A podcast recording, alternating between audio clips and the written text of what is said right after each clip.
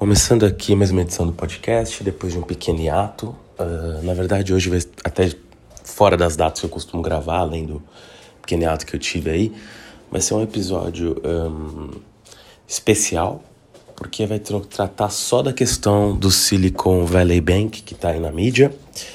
Um, uma situação muito particular e que assim, acho que já tem muita gente explicando em muitos detalhes exatamente o que aconteceu com o banco, são coisas que eu vou passar aqui muito por cima, mas eu vou tentar abordar talvez outros aspectos disso que talvez não tenham sido tão discutidos nem na mídia internacional quanto mais na brasileira, né? onde sim, está se falando disso, mas é sempre de forma né, um pouquinho mais superficial.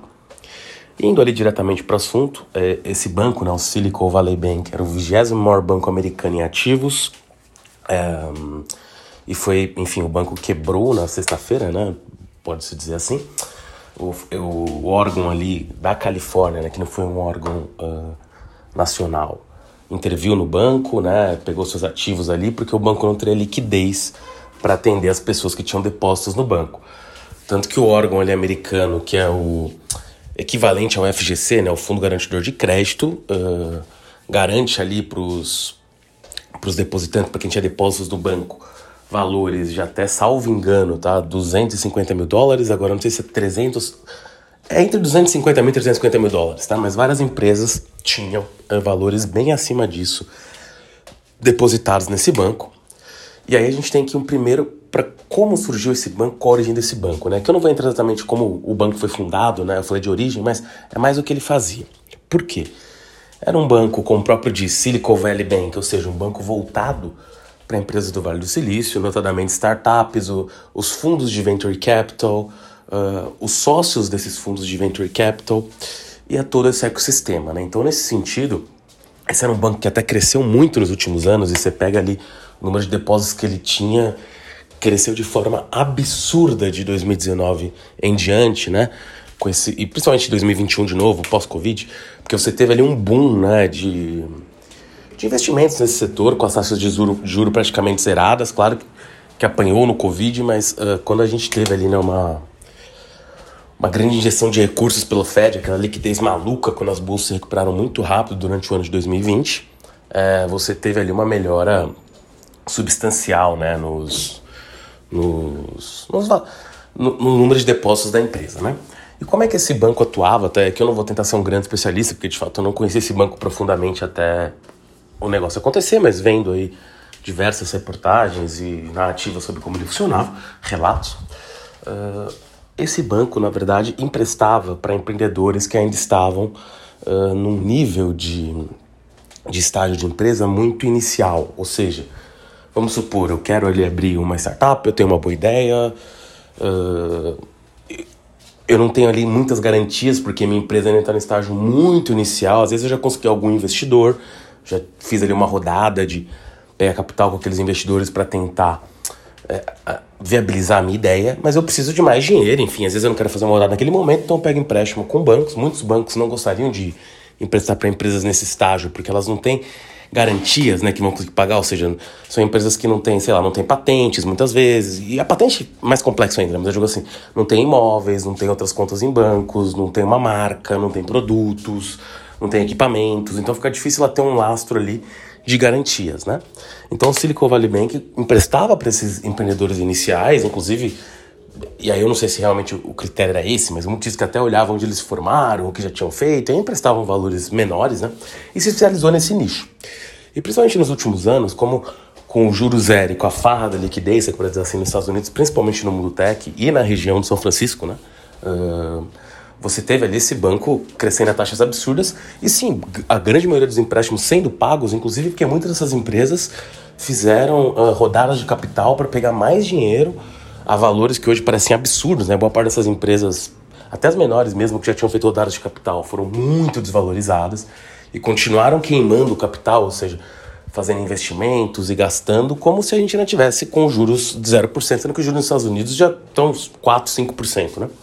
Seja, isso é uma mudança muito relevante para o custo de capital, para você conseguir pegar um empréstimo para você se financiar. Mas na verdade o problema do Silicon Valley Bank, claro que tem parcialmente a ver com isso, mas ele tem um problema mais profundo que é o banco uh, tinha muitos depósitos dos seus clientes e na verdade ele nem, por exemplo, ele nem chegou a fazer uma coisa lá Lehman de fazer apostas alavancadas. O que ele fez, fez? Ele comprou títulos ali, tanto do tesouro quanto ligados a hipotecas. E na verdade o que aconteceu, por exemplo, não foi que esses títulos perderam valor ou que eram apostas que deram errado, pelo menos por tudo que está público até agora, como aconteceu em 2008. Na verdade o que aconteceu foi que o banco, talvez de forma precipitada, difícil dizer, logo antes do Fed começar a aumentar as taxas de juros, ele comprou muitos títulos com vencimento de 10 anos, tanto de hipotecas quanto de, da dívida do Tesouro Americano. Qual que é o ponto? Quando você tem uh, um aumento dos juros, os títulos que pagavam menos perdem valor de face. Então vamos supor, o Silicon Valley Bank comprou ali juros uh, ou títulos de hipotecas. Tinha até um exemplo prático né, de títulos de hipoteca que eles compraram que pagavam em 10 anos 1,22, ou seja, em 10 anos pagariam ali, sei lá, 22%, tá? 2% ao ano. O que acontece é que com a disparada dos juros, esses títulos começaram a pagar 166%. Ou seja, 66% em 10 anos. Qual que é o ponto? Na verdade, se, se, se, a empresa, se o banco segurasse esses títulos por 10 anos, ele ganharia os 22%. Ou seja, até esse sentido, não parece um grande problema. Só que a grande questão é, quando um título é lançado a posteriori, poucos meses depois até já, já supondo uma diferença tão grande no rendimento que é possível, o valor de face, ou seja, se ele precisasse vender amanhã o título paga 22%, ele perdeu muito valor no seu valor de face, ou seja, só ganha os 22% se eu segurar ele até o final. Porque qualquer, qualquer investidor novo que for comprar um título, ele vai preferir comprar o que paga 66%. Então, na prática, o valor de face desses títulos caíram 25%, o que é muita coisa. Então você teve ali um cenário em que você tinha as empresas de tech, muitas já, né, com problemas de financiamento nesse último ano, basta ver as demissões, basta ver as histórias. E aqui eu não estou falando das demissões até que apareceram no noticiário, tá? Que são de Google, Meta, o Silicon Valley Bank, é, Microsoft, que, que nem está no Vale do tipo, a sede em si em Seattle, né, no Vale do Silício a Amazon, que também está em Seattle, mas embora todas elas tenham alguma coisa mais do Silício, a Apple, que acho que foi a única que não demitiu, mas enfim, Google, Salesforce, aqui escolha Twitter, escolha quem você quiser aí, né? Mas o fato é, a gente não está falando dessas empresas, essas empresas são grandes demais, elas têm contas nos bancos tradicionais, nos bancos maiores. É, então, assim, você teve muitas empresas pequenas que continuando quebrando capital que foram quebrando, e na verdade a grande tendência que se acha quando você vê os caras de VCs, e aqui vale explicar o que é o Venture Capital, né? é um cara que investe uh, em uma empresa em estágio inicial, sem muitas garantias, mas ele faz uma avaliação ali, se ela tem uma, uma tecnologia que pode ser disruptiva, se ela pode, enfim, ter retornos muito acima do que teriam outras coisas, mas com muito menos garantias de alguma forma, né? Embora seja feita toda uma análise tecnológica, de negócios e tudo, é, é um trabalho mais difícil, mas que quando acerta rende muito. Tanto se você pegar livros ali, tem um livro muito grande sobre a história do, da indústria de venture capital, relacionado com o Vale do Silício, Fala ali que os venture capitals que dão certo, né? De cada, sei lá, talvez uh, cinco apostas, uma dá certo. Só que aquela uma paga 20, né? Se ela realmente se estourar como se espera. O que aconteceu é, na farra de liquidez, né? Essas startups conseguiram muito dinheiro, uh, continuaram queimando, algumas quebraram. Isso também foi um problema para os empréstimos do banco, mas isso ainda estava sob controle, embora começasse a aparecer como um problema. O que aconteceu foi o banco já vinha apresentando resultados bastante ruins, tá? É, apresentou ali agora no último quarto de 22, há poucos dias, um prejuízo alto. E diante disso, até por causa da desvalorização dos títulos que eles tinham, como eu disse, os títulos depois de 10 anos continuariam pagando 22%. Só que hoje, caso eles tivessem que vender esses títulos para pagar contas do dia a dia, ou caso tivesse um, uma grande fuga, todo mundo vai sacar o dinheiro ao mesmo tempo do banco, eles não teriam como pagar por causa da desvalorização desses títulos. Então, na pra... hoje, né, como eu disse, sempre no vencimento eles vão pagar o mesmo. Então, na prática, o que aconteceu foi uh, esse banco, ao ver que ele ia descumprir de forma regulatória, né, um, uh, o tanto de capital que ele teria que ter à disposição, resolveu fazer um aumento de capital. Só que ao anunciar isso, se chegou ali a um medo, né, que o banco poderia ter uh, algum tipo de problema sério, que poderia inclusive não honrar os depósitos, como posteriormente, aparentemente. Aparentemente não, foi o que aconteceu, já que o banco quebrou. Mas uh, tem alguns pontos para se dizer aí, né? Primeiro, o CEO desse banco já vinha vendendo ações há algum tempo, sinalizando algum tipo de preocupação dele mesmo, ou seja, ele estava tirando posição, o dinheiro dele do banco, mas sem grandes anúncios sobre as razões, enfim. E ele tem esse direito, não? O cara pode falar, é pra, só tem que avisar, ele tem que regulatoriamente avisar que ele está vendendo. Outra questão que também ofuscou um pouco como os problemas do banco estavam é o seguinte: isso, inclusive, é uma discussão que estava no mercado brasileiro, tá? E mudou recentemente. Porque quando você tem esses títulos de 10 anos, vamos supor, é o caso do banco, ele comprou título de ele há 10 anos para deixar o dinheiro seguro de alguma forma, são títulos do governo, em teoria a chance de calote é quase zero, embora já tenham ocorrido calotes no mundo, eh, enfim, nos Estados Unidos a chance é muito baixa, né? O dólar é uma moeda internacional, tá? até hoje é um padrão de referência internacional por enquanto. Então a chance pareceria muito baixa de um calote, enfim. Só que esses títulos variam, ou seja, todo mundo compra um título renda fixa, e isso também é uma questão que agora ficou muito em evidência no Brasil com algumas discussões. É, como o pessoal brinca, né? Renda fixa também varia, né? Varia, no caso, varia. É, então isso é um problema. Porque se você não puder esperar os 10 anos e tiver que vender aquele título, se os juros, por exemplo, subiram mais, ele vai estar tá valendo menos o valor de fase caso você tenha que vender antes do período. E caso os juros tenham caído, ele pode estar tá valendo até mais. Só que isso acaba sendo um risco, né? E, só que o grande problema é, os bancos, quando eles compram isso para 10 anos e colocam lá, que é para um período longo, eles não são obrigados a atualizar trimestre por trimestre, que é quando eles soltam o balanço, quanto aquilo variou. Então, no caso do Silicon Valley Bank, você tem ali uma desvalorização massiva desses títulos, mas que não era informada porque eram títulos de longo prazo. E pela legislação você não é obrigado a avisar, porque em teoria você não vai vender aqueles títulos antes de 10 anos. E, e, na prática, é o que o banco pretendia fazer. Só que quando ele tem problemas ali na operação dele de dia a dia, o que provavelmente também tem a ver com uma. Talvez não, não um calote generalizado, porque isso não se vê no balanço, mas provavelmente o maior risco, sim, de alguns empréstimos deles. Uh, algumas coisas que são muito difíceis de se prever quanto valem, porque tinha alguns empréstimos também que o banco fala que valiam X, mas, e eu já vou chegar lá, mas era muito difícil de, de viabilizar o, o, maior, o valor real deles, porque não eram empréstimos comuns, eram empréstimos ligados a startups, eu já vou explicar isso, porque o banco dava um empréstimo como garantia uma participação na startup, às vezes a startup não valia nada, então também é um modelo que durante a liquidez absurda que se teve nos últimos dois anos deu muito dinheiro, mas quando a liquidez acaba, esse modelo também pode ruir muito rápido, né? Também foi uma parte do problema.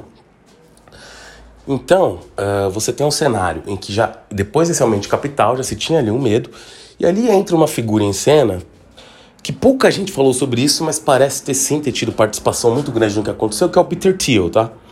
O Peter Thiel é um cara ali, hoje no Vale do Silício, talvez, difícil dizer, mas talvez pelo homem comum ali, da região ele nem seja a pessoa mais amada, mas, mas é um grande influenciador de alguma forma, embora, enfim, a ma maioria, isso é uma discussão muito grande, mas realmente a maioria das pessoas da região com certeza são mais democratas e mais à esquerda. O Peter Thiel é um libertário, acabou virando trampista de alguma forma, enfim uh, apoiando muito candidatos republicanos com dinheiro e fundações para promover ideias dele mais desse lado.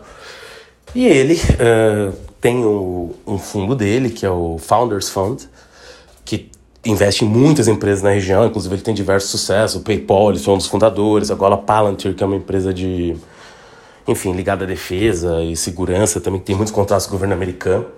Foi um investidor também cedo da SpaceX, do Elon Musk, ele e o Elon Musk já já brigaram muito hoje em dia, porque foram sócios atrás do PayPal, e o Peter Thiel tirou o Elon Musk do PayPal de alguma forma, né? Participou desse, desse golpe, né? Societário. Mas hoje em dia parecem estar em termos melhores. Mas o fato foi que o Peter Thiel falou para todas as startups dele sacarem o dinheiro do, do Silicon Valley Bank por medo de alguma coisa. Há quem diga também que ele teve algum tipo de problema ali com os fundadores, né, do, dos fundadores não, mas com o banco, mas não sei dizer. Mas isso aconteceu depois do banco pedir fazer o aumento de capital, então eles sacaram dinheiro muito rápido parece que ele, era um cliente relevante do banco, tinha muitas startups deles que tinham dinheiro lá. E, só que ao fazer isso, isso sair público, por exemplo, na quinta noite saiu na Bloomberg, né, que o Peter Thiel mandou, começaram a se reportar os problemas do banco, a ação caiu muito, e não sei que o Peter Thiel falou para todo mundo uh, dele sacar. E aí uma coisa bem curiosa uh, do Vale do Silício, que inclusive vários livros comentam e demonstram, por ser uma região uh, geograficamente não tão grande, principalmente São Francisco, você e, e tem inclusive estudos uh, doutorados, né, sobre, pelo menos um doutorado formulado na década de 70 ainda, 80, sobre como a rede de conexões ajudou o Vale a se tornar o Vale, ou seja, como você tinha poucas pessoas, poucos lugares para ir, poucos restaurantes, poucos bares, essas pessoas acabavam interagindo entre elas e lá todo mundo meio que se conhecia, porque não, não é um espaço tão grande e você tem quase todo mundo trabalhando numa indústria muito parecida. Então aquilo gerou uma rede de conexões muito grande. O que faz que alguém que tem uma boa ideia, talvez mais facilmente do que em outros lugares, consiga um, um, uma forma de descapitalizar, de capital, mas ao mesmo tempo também leva o que eles falam lá que é o efeito manada, ou seja, quando muita gente relevante ali, e lá você tem muitos venture capitals, né? É o maior, maior local de venture capital por metro quadrado do mundo. É que a instituição do venture capital é uma coisa nova, mas da história, assim, com muita distância de qualquer outro lugar do mundo. Então, quando alguém começa a comentar, pô, o Peter Thiel tá tirando dinheiro de lá, isso começa a surgir nos grupos e todos esses venture capitals, que são as centenas, talvez milhares até hoje em dia, se falam, né? E boa parte desses sócios se conhecem profundamente. Há anos já. Então, quando começa a rolar esse zoom, zoom, zoom, todo mundo quer tirar o dinheiro do Silicon Valley Bank ao mesmo tempo. Teve algumas poucas exceções de pessoas que até falaram: olha, não vamos tirar o dinheiro, vamos apoiar o banco. Mas isso foi exceção da exceção, né? O, o Caramed tentou sacar dinheiro. Aí você chega num estágio que o banco, até por esses problemas que eu comentei da desvalorização dos títulos, vendeu, começou a vender parte dos seus títulos, mas aquilo não seria suficiente para honrar todos os pedidos de saque que tiveram, porque de fato teve uma corrida bancária, como se diz. Por isso que o órgão californiano ali, né, ligado a isso, interviu e uh, acabou ali fechando o banco, né, decretando a falência do banco. Qual que é o grande problema disso? Boa parte das startups que tinham dinheiro depositado lá era o dinheiro que o cara usa para processar a folha de pagamento, que ele paga fornecedor. E, e, claro, a gente sempre pensa nas grandes big techs e empresas, hoje em dia até vistas mais de forma negativa do que positiva, embora talvez muitas pessoas ainda nutram, principalmente nos Estados Unidos, um sonho de trabalhar lá porque pagam salários altos, né? Do outro lado, elas acabam. Hum, elas acabaram não sendo afetadas por isso, ou seja, foram realmente as pequenas empresas, que também tem aos milhares essas startups no Vale do Silício, que usavam esse banco. Algumas já haviam crescido e continuavam usando o banco, porque foi o banco que deu o primeiro empréstimo e acreditavam naquilo. Então você poderia ter uma espécie de contágio grande naquela região, que claro, poderia se voltar para outros bancos sim, por exemplo, você começou a ter muitas matérias que o First National Republic Bank, que também é outro banco com sede em São Francisco, mas nos Estados Unidos inteiro, que tem é, braços nos Estados Unidos inteiro, também poderia ter problemas. Então, assim, é um problema mais focado assim, na indústria de tech em São Francisco, que era quem expôs esse banco, mas teria repercussões ao você diminuir a atividade econômica do país como um todo, assustar o mercado, porém ter corrida bancária. E aí você entra numa. Uma das coisas que eu já queria comentar que é, né? A diferença do sistema americano de bancos e o brasileiro. O sistema americano de bancos tem uma competição muito maior, mas porque, assim, se existe né, a crença em bancos estaduais regionais. No Brasil você teve até. Ainda tem, né? O Banrisul, tem o Basa da Amazônia, uh, tem o BRB, mas você tinha ali bancos estaduais, muitas vezes estatais e algum outro que não era. Tinha aqui em São Paulo, a nossa Caixa o Bovespa, por exemplo. Uh, muitos foram privatizados, alguns quebraram. E, bom, e fora isso, você tinha algum número de bancos independentes razoável, ou seja, os bancos no Brasil eram menores. E você tem uma quebradeira de bancos ali, em algumas crises, principalmente no início da década de 90, que reduz isso para poucos players, ou seja, você tem os bancos que tem hoje no Brasil, que são dois estatais, digamos, nacionalmente colocados, né? Banco do Brasil, uh, nossa caixa, e aí você tem os três privados, que o Itaú, o Bradesco e o Santander, né? Claro que você tem vários outros bancos, agora você tem os digitais que entraram, mas o Brasil virou um pouco isso. Enquanto nos Estados Unidos, por mais que você também tenha ali um Big Four ou um Big Five, sei lá, o JP Morgan, o Wells Fargo, o Citibank, esqueci. Bom, tem o Goldman Sachs, o Goldman Sachs é mais de investimento. Eu esqueci, vai me voltar agora o quarto banco. Mas de qualquer forma, Lá, apesar de ter esses bancos, os bancos regionais são grandes e eles conseguem, principalmente nas suas regiões, muito apoio, muitos depósitos. É o sistema, e isso em parte também, por ter essa competição, claro que tem um monte de outras razões, tamanho da inflação, Banco Central, tem mil coisas. Mas é uma das razões também que faz os juros e os serviços bancários lá serem mais baratos e até mais eficientes. Porque senão o cara atravessa a rua e vai para outro banco, né? Isso é um problema estrutural do Brasil de muito tempo, que agora, claro, parcialmente os bancos digitais tentam substituir, mas é complexo. Mas isso também explica, porque quando tiveram crises, jogando do outro lado, bancárias em outros países, o Brasil sobreviveu. Só que você pode ter, é bem possível argumentar, os bancos brasileiros sobreviveram, né, os maiores. Mas também é bem possível argumentar que, olha, isso se deu à custa desses bancos cobrarem mais de todo mundo e tirarem capital que poderia estar flutuando na sociedade, gerando mil coisas, auxílios, investimentos, salários maiores, tudo isso pode ser debatido e, e tem sua, sua fonte de realidade, né? Então o grande medo nos Estados Unidos era isso, que tivesse uma corrida em vários bancos regionais, lá eles são as centenas mesmo, e alguns bastante grandes. E o medo que agora todo mundo migrasse para os grandes bancos e lá se tornasse uma coisa como o Brasil. Eles até falam, seriam ali cinco ou quatro bancos, né? Que é o que a gente tem aqui. Que são os bancos grandes demais para quebrar, e enfim, a crise de 2008 acabou uh, jogando isso de forma mais clara. Lembrei o quarto banco, é o Bank of America, né? Uh, enfim, mas nesse cenário, você tem algumas outras coisas que merecem comentários aí, né?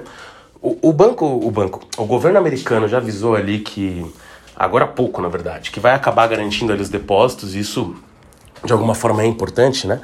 Porque assim, aí você tem um debate muito complexo que é, pô, esses caras correram risco, eles quiserem colocar nesse banco, o problema deles, deixa quebrar, né? E você está ajudando esses grandes figurões de tech.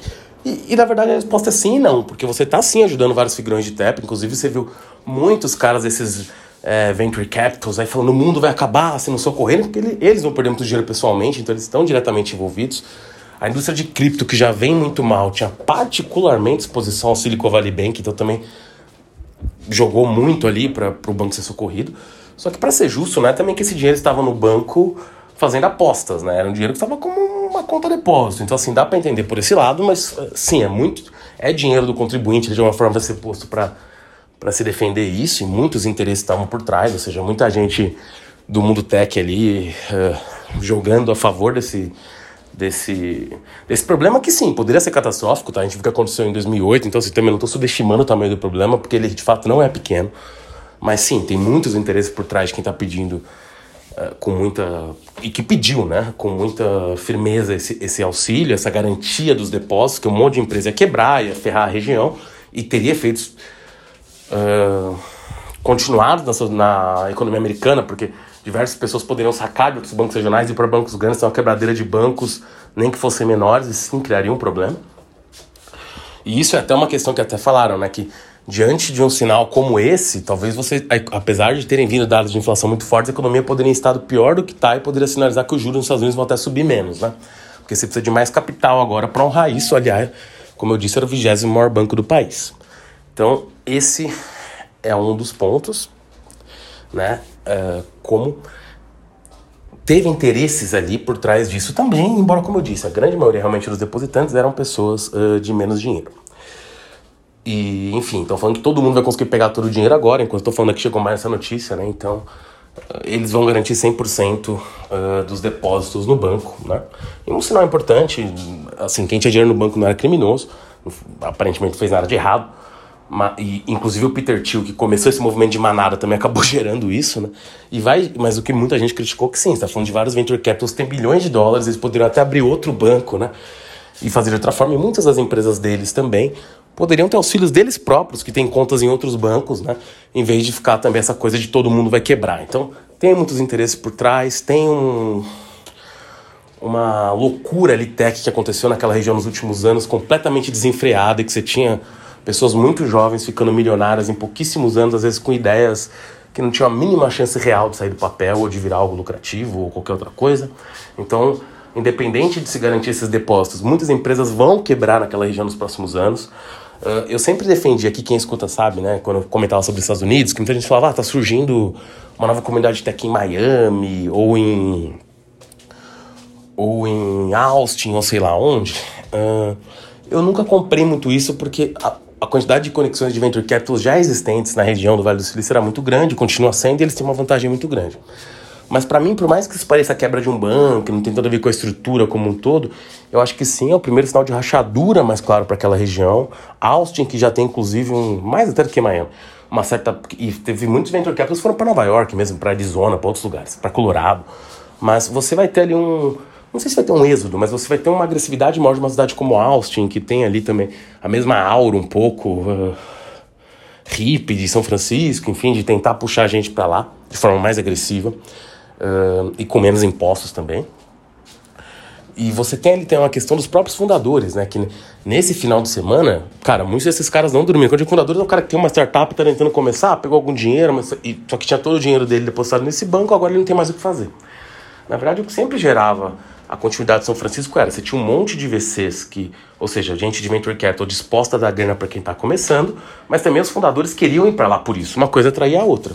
Agora o que você pode ter é parte desses fundadores decepcionada com a forma, por mais que tenha durado um final de semana, que vários desses venture capital se, se demonstraram, né? E gente vendo de fora, esse venture capital deixou os caras quebrarem. E às vezes eles nem tinham dinheiro nesse banco. Então, assim, ou eles privilegiaram uma empresa em detrimento da outra. Então você começa a criar rachaduras no sistema muito longe disso indicar que o Vale do Silício vai acabar, não tem nada a ver, no meu ponto de vista. Mas é o primeiro sinal que você poderia ter uma chance de, de outra cidade ou outro local captar mais gente de lá de forma mais agressiva, inclusive o surgimento de outra indústria de VCs em outros lugares. Isso não é simples, não é fácil de replicável, não estou falando que vai acontecer, mas do meu ponto de vista é a primeira vez que eu vejo algo que pode dar ensejamento a isso, eu não tinha visto antes. Também não acho que, como eu disse, não vai mudar a placa tectônica, mas é o primeiro problema mais sério de lá. Nisso você cai também no problema da própria Califórnia, porque a Califórnia, ah, pela forma que ela estruturou seus impostos, muito ligados a imposto de renda e tudo, ela tinha muita captação quando você tinha muito IPO de, de empresas de tech. E você teve muitos em 21. Então a arrecadação foi gigantesca. O Gavin Newsom, que é o governador, colocou mais programas de auxílio. E com um problema como esse, que provavelmente você não vai ter novas empresas surgindo e você teve muita gente realmente com dinheiro, assim, até porque estamos impostos se mudando da Califórnia, embora fique ainda lá, tipo, mas não tem mais a residência que paga impostos lá. E com várias dessas empresas sofrendo agora, né, que, que já era previsto pelo subida dos juros, mas essa questão do Silicon Valley Bank, mesmo com o governo garantindo, vai sim criar problemas ali nesse ecossistema um pouco maiores, você pode ter uma queda de arrecadação do Estado, tá? Que já tem vários problemas. Uh, de moradia, de pessoas em situação de rua gigantesca para um estado tão rico, um estado que 10% eh, das pessoas que moram no estado são milionárias. Eu venho de uma família que tinha mais de um milhão de dólares e que tem pessoas morando na rua aos montes, em situação de rua aos montes, uh, problemas com, com a forma que são administradas as drogas, enfim, uh, problemas muito complexos de moradia, já que você não consegue mexer em vários lugares onde tem casas para construir eh, às vezes tem casas muito grandes, mas que mora só uma família o governo quer pegar aquilo de volta, ou enfim, ou aquela família até falece, o governo uh, não, e não tem um herdeiro, o governo quer pegar aquilo para fazer talvez uma moradia social, não pode por causa de questões de zoneamento. Então é um problema muito sério. Eu acho que pode também ser um. Muita gente fala que a Califórnia já está em decadência há muito tempo, pode ser, mas acho que, novamente, da mesma forma que o Vale do Silício, eu não acho que a Califórnia, no meu ponto de vista, seja nessa decadência clara, não é isso. Mas sim, novamente, é outro sinal que se soma esse monte de problemas que o Estado vive, ele pode ter uma arrecadação menor com isso. E para terminar, vale só mencionar uma outra estrutura que o Silicon Valley Bank tinha, que era o Venture eh, Debt. O que, que, era isso? Né? Um fundo de Venture Capital investe numa empresa, dá lá para o fundador, sei lá, 10 mil dólares, 100 mil dólares, 1 milhão de dólares, quanto quer que seja, para uma parte da empresa. O Venture Debt era basicamente o seguinte: ele empresta o dinheiro, a empresa não vale nada, só que ele fala, vou te emprestar, sei lá, 10 mil dólares, eu sei que sua empresa não vale nada, eu não quero uma participação hoje, tá? Só que quando você fizer uma rodada com outros investidores, é, você me paga com juros X. Ou caso é, atinja tal avaliação, vamos supor, eu emprestei para você 10 mil dólares, supondo que a sua empresa vale 50 mil. Se a avaliação for de 100 mil depois, eu quero receber 20. Ou seja, é mais do que o juro seria. Se continuar na mesma avaliação que é hoje, você só me paga os juros. Só qual que é o problema disso? Se o cara não conseguisse, se o fundador, a fundadora, enfim, a pessoa tocando a empresa não conseguisse uh, captar dinheiro em determinado período de tempo, é, essa participação que o banco tinha, o Silicon Valley Bank era um banco que fazia isso de forma muito ostensiva, aparentemente, virava participação naquela empresa. Então vamos supor, eu abri minha empresa, minha startup, tentei fazer uma rodada de captação, não deu certo o banco que emprestou 10 mil dólares e tinha, tinha avaliado que isso valeria mais ou menos 10% da empresa, ele passa a ter 10% da empresa. Só que como eu não consigo captar nada, muitas vezes aquela empresa já está fadada a quebrar, ela não tem mais o que fazer. Então o banco acabou tendo participação também em diversas empresas fantasmas, o que também foi uma das questões que gerou tudo isso. Então, resumindo, eu acho que para o mercado acionário, enfim, amanhã vai, vai acabar se recuperando um pouco do Caio Sexta, porque o governo vai bancar, mas vale olhar melhor a farra das techs, vale olhar melhor os interesses que levaram à cobertura desses depósitos. E olha que eu acho que seria realmente até pior não cobrir esses depósitos sim. Geraria um pandemônio no mundo inteiro, com um monte de gente que não está nada a ver sendo afetada. Mas ficam claros os excessos daquela região que, por mais que tenha tido algum tipo de escrutínio sobre as big techs cada vez maior nos últimos anos, você ainda tinha assim uma certa adoração, né? Antes isso era com os bancos, pagavam os bônus Nova York.